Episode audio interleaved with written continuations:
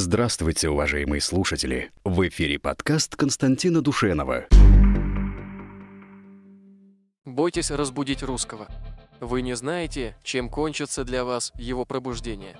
Вы можете втоптать его в грязь, смешать с дерьмом, насмехаться, унижать, презирать, оскорблять.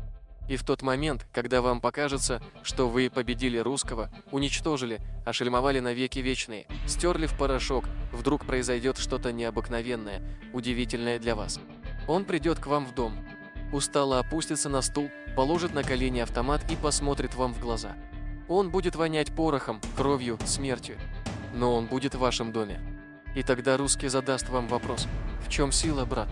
И именно в этот момент вы тысячу раз пожалеете, что вы не брат русскому. Потому что брата он простит, а врага никогда. Французы помнят, немцы знают, русский живет справедливостью. Западный обыватель лживыми брифингами и лукавыми пресс-конференциями. Пока жива в его сердце справедливость, русский поднимется из грязи, из мрака, из ада.